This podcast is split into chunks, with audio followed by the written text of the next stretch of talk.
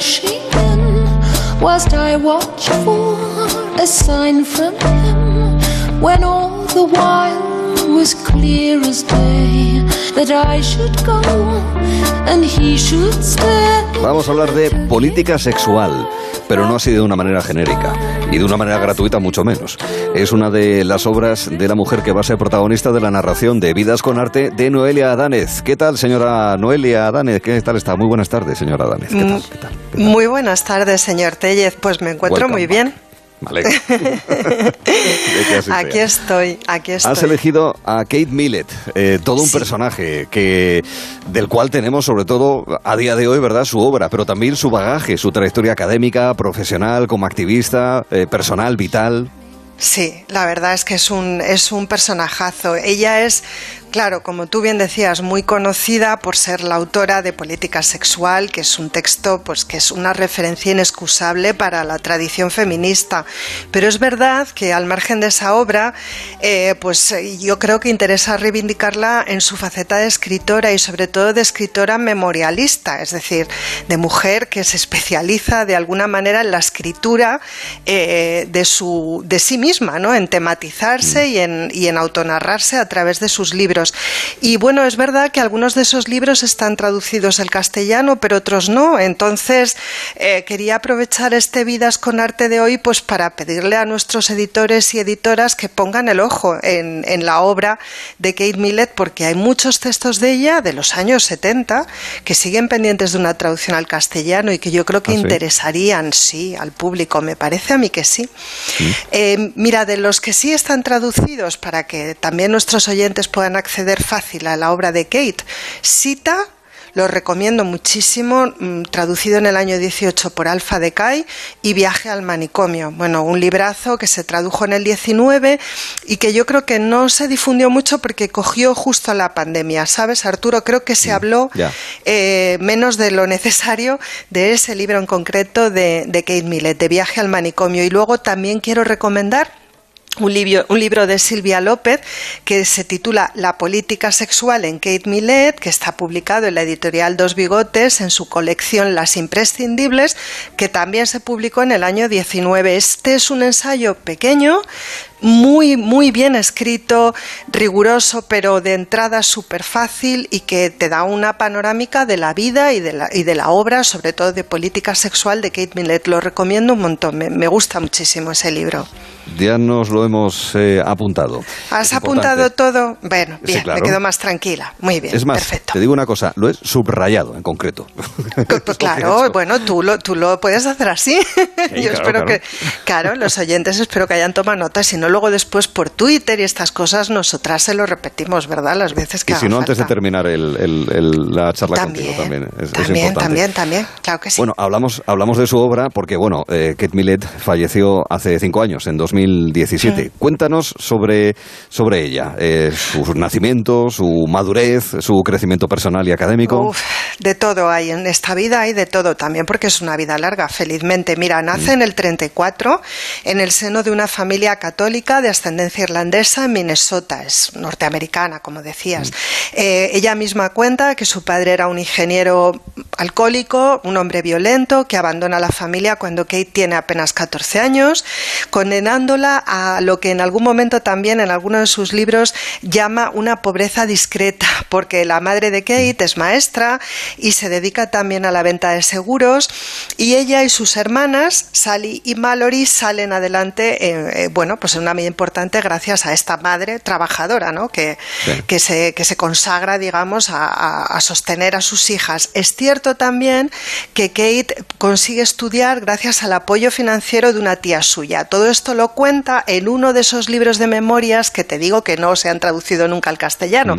Concretamente esta historia está recogida en Mother Millet, Madre Millet, ¿no? que es donde ella habla, bueno, fundamentalmente de su madre, pero en general de su infancia. Millet se gradúa magna cum laude en artes con la especialidad de literatura inglesa en la Universidad de Minnesota en el 56. Qué Y mérito. Luego eh, muy pronto. Y luego en el St. Hilda's College de Oxford obtiene un grado con honores también en literatura inglesa en el año 58. Imagínate que... bueno, 24 estamos años que tenía.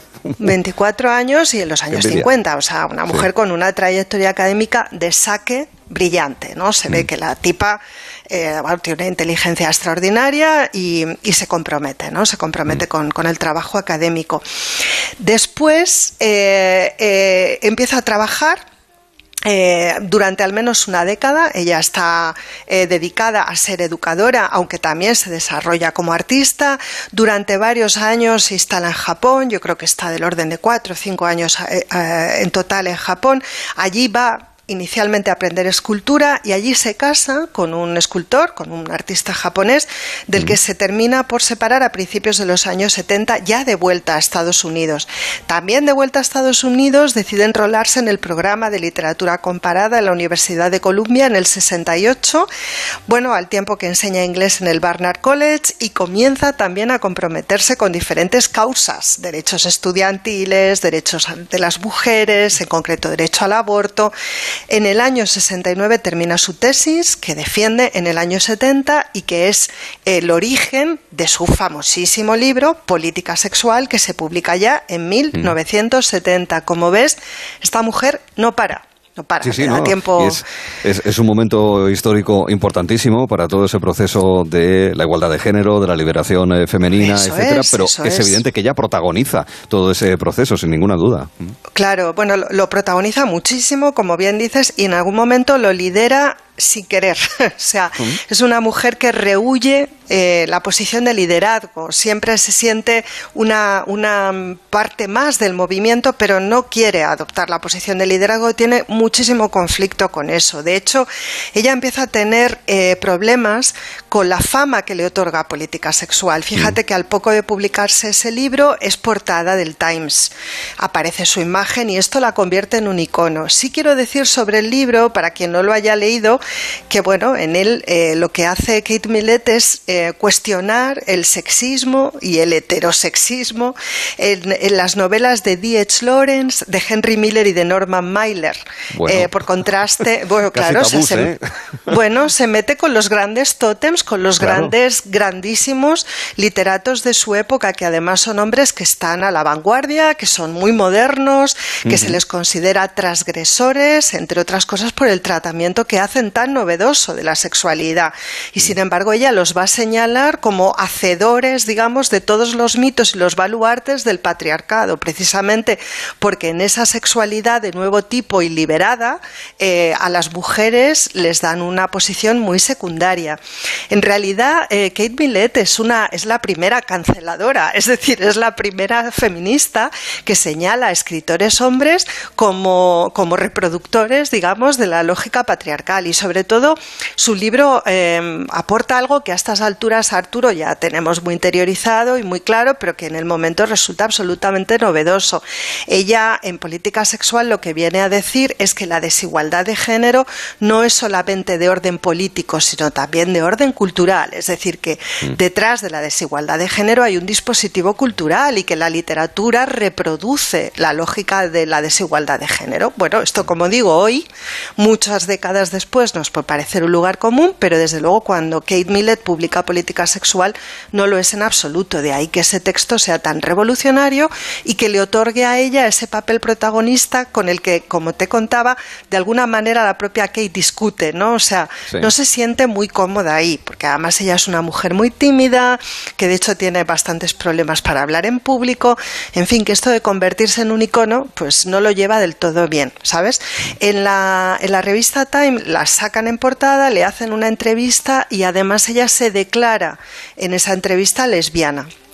Y bueno, esto ya dentro del movimiento va a generar todavía más tensión, porque en ese momento hay dentro del movimiento feminista una gran confrontación entre lesbianismo y feminismo. Imagínate, algo parecido a lo que está pasando ahora con el feminismo transinclusivo y el feminismo transexcluyente. ¿eh? O sea, este tipo de disputas son recurrentes en la historia de esta tradición política y por tanto no debemos extrañarnos ni llevarnos las manos a la cabeza. A Kate Millett le tocó pasar por todo eso se declara lesbiana en el año 70 en Times, pero poco tiempo después explica que ella es bisexual, es decir, que se encuentra mucho más cómoda en ese tipo de denominaciones y que en todo caso, eh, como te digo, esto del protagonismo excesivo no le gusta y, le genera bastante estrés, bastante angustia. Angustia y estrés que trata de superar eh, comprando un edificio eh, cerca de Nueva York, en Poughkeepsie, que convierte en una granja, en una granja que es además una colonia de mujeres artistas. Ahí invierte Kate Millett una cantidad extraordinaria de energía. Y bueno, esto lejos, digamos, de alejarla de todo ese estrés y de todo ese, bueno, estrés básicamente y de toda esa ansiedad, digamos, que, que, ha generado la publicidad que le han dado a política sexual, yo creo que la intensifica y lo incrementa y esto le va a dar también bastantes problemas, ¿sabes? Mm, Pero bueno, Ahí, ahí, está ella luchando siempre con, contra el estrés, contra la ansiedad, es decir, es un cambio en su vida para reconducirla de alguna manera. Sí, sí, hay mucho ese juego siempre por su parte, ¿no? De buscar esos espacios de tranquilidad, de armonía, de encontrarse con otras mujeres, cuando además ella, bueno, pues inclina, digamos, su sexualidad de ese lado, de buscar esa comodidad, ¿no? Ese confort y, ese, esos lugares de encuentro, pero siempre un poco con mucha tensión, ¿no? Y un poquito también al límite. Durante este tiempo, eh, al margen de esta obra suya más académica, de política sexual, ella empieza a escribir estos otros libros que te digo que esperan todavía traducción en algunos casos, donde eh, se narra a sí misma, va contando sus propias experiencias vitales, sus, eh, digamos, sus, alegrías y también sus penas. El primero de estos libros, que es maravilloso y que sí que se tradujo en el año 90, pero que está completamente descatalogado, es Flying. Cuando se tradujo al castellano en el año 90, se tradujo, se tradujo con el título a pleno vuelo o en pleno vuelo, flying. Ahí ella cuenta todo ese primer momento ¿no? de fama, de éxito que le da política sexual, cómo afecta también entonces esto a su relación de pareja. Recuerda que a principios de los 70 continúa casada con un artista japonés y cómo también ella va encontrando, digamos, su, su identidad sexual en su relación con otras mujeres. Mm. Eh, bueno, esa obra, como digo, aparece en el 74 y dos años después una obra que se titula Cita, que mencioné al principio, acuérdate que mencionamos dos libros de ella, sí, traducidos al castellano, Citos, Cita y Viaje al manicomio. Mm. Cita se publica en el 76 y aquí Millet lo que cuenta es la historia de su relación con Cita, esta otra mujer, eh, del enfriamiento de esa relación, de la, eh, del distanciamiento que crecen entre, entre estas dos mujeres que han experimentado durante un tiempo un amor profundo, genuino, mm. sincero, una pasión absoluta que las hace enloquecer, pero que esto dura lo que dura y que a partir de cierto momento eh, genera en Kate Millett un, bueno, una inseguridad muy grande. Yo creo que ella tiene bastante miedo al compromiso, pero por otro lado eh, sigue enamorada, no sabe cómo reconducir todo esto y es un ensayo quirúrgico ¿no? de lo que representa un, distanciamiento en el, seno de una relación sentimental. Si quieres, te leo un fragmento muy cortito que he traído para que escuchéis un poco la voz de Kate Millett, ¿vale? Mira, dice ella, por ejemplo, en esta obra, en cita, soy un personaje de un cuento de hadas al que cada año se le trasplanta a un reino hermoso, un lugar de primavera y sol y flores. Pero un año llego y me encuentro a mi reina o a mi hada madrina o princesa o lo que sea convertida en un ser testarudo de los pies a la cabeza. Ya no me quiere, ni siquiera me recuerda. Luego, despacio, a pasos infinitos, caliento el hielo que la rodea. Vuelve a la vida, sonríe y me ama otra vez. Y luego le digo que no puedo vivir aquí, que prefiero mis inviernos y mi oscuridad y mi saloma a las faldas de la montaña. Y le digo que su reino paradisíaco no es suficiente, no es habitable. Es este ir y venir, este ir y venir. Todo, todo citas así. Y Qué dureza que viene explicado. Sí, y qué belleza, ¿no? También, ¿no? Eh, en el uso del lenguaje y además la traducción es maravillosa. Yo recomiendo mucho Sita. En el año 78, por cierto, año en el que Sita termina suicidándose, en fin. Mm. Eh, publica otro libro alucinante que también pide traducción al castellano, pero ya. Este libro en inglés se, tituló The Basement, Meditations on a Human Sacrifice, o sea, algo así como El sótano, Meditaciones sobre un sacrificio humano, y es un libro reportaje. Es un libro reportaje que eh, Kate Millett tarda cuatro años en escribir, y en él cuenta la historia de una adolescente norteamericana de Illinois eh, que se llamó Sylvia Linkens y que fue torturada y asesinada por una familia eh, en el año 1965. Es un crimen espantoso, un crimen colectivo que afecta a los miembros de esa familia, una madre y sus siete hijos, mm. pero también a varios vecinos y personas cercanas a esa familia que tienen conocimiento o que incluso participan de ese proceso de tortura de forma activa. Mm. Es un análisis sobre la crueldad humana, sobre la sumisión y sobre cómo todo esto afecta de una manera particular a las mujeres. Como digo, un libro reportaje de Kate Millett que no se ha traducido nunca al castellano, que yo me he leído en inglés y que te prometo que empiezas en la primera página y no lo puedes soltar. No puedes dejar de leer porque no solo quieres saber lo que ha ocurrido, que quizá eso es casi lo menos importante por lo perturbador de la historia. El, enfoque que le da, por lo que has contado. El enfoque que le da, eso es exacto. ¿Qué, qué puede explicar Kate Millett sobre esto? Porque quieres entender, quieres mm. entender qué lleva a una comunidad humana, una familia o a un vecindario a perpetrar un crimen así y por qué una mujer es el chivo expiatorio. ¿Qué hace de mm. esa niña el sujeto de todo ese sufrimiento, ¿no? El sujeto óptimo para que los demás se ensañen con ella de esa manera. Un libro absolutamente alucinante.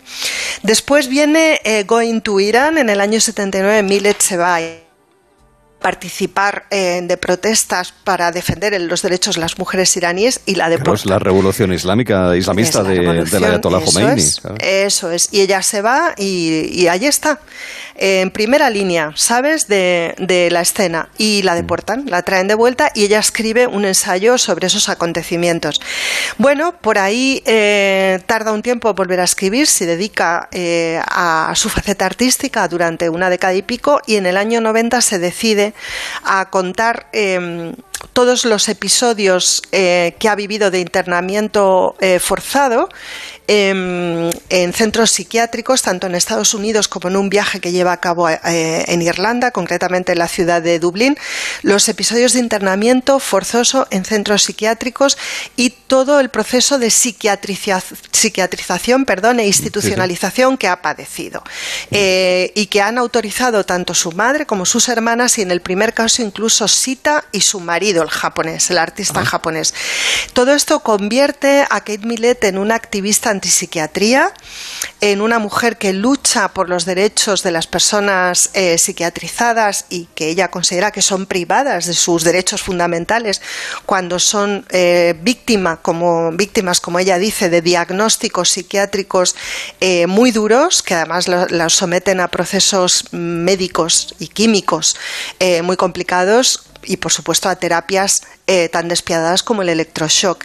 Eh, hay un compromiso por su parte muy fuerte con todas estas cuestiones y, un compromiso personal eh, que, se traduce, digamos, en decisiones suyas, como por ejemplo el abandono del tratamiento con litio, que lleva lugar en los, que lleva a cabo en los años 80 y bueno, Kate Millett pasa toda la década de los 80, de los 90 y la primera década del siglo XXI sin litio y sin ningún tratamiento psiquiátrico de ningún tipo, en un equilibrio muy, muy razonable, con una pareja que es quien está a su lado, cuando ella finalmente muere en el año 17 de un, creo que recordar que de un fallo cardíaco, es decir, de un ataque al corazón o algo así, y, durante todos estos años pues continúa, como te digo, comprometida con diversas causas.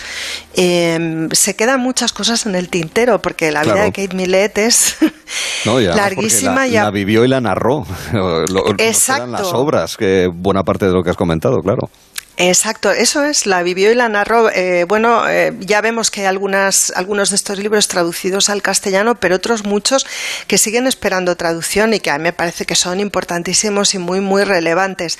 Y, luego, pues como te decía, ese libro reportaje en concreto, The Basement, El sótano, me parece que es un libro, bueno, a mí me recuerda un poco a Joan Didion, es ese tipo casi como de periodismo eh, muy a fondo que se mete en lugares en los que quizá no hubiéramos querido estar como lectoras, pero que una vez que estás entiendes que es importante, que son historias importantes, que hay que contarlas y que hay que poder contarlas además dándoles perspectiva para hacerlas comprensibles, ¿no? Porque si no se quedan en, bueno, pues en lo amarillo y en lo, y en lo perturbador y, nada más que eso.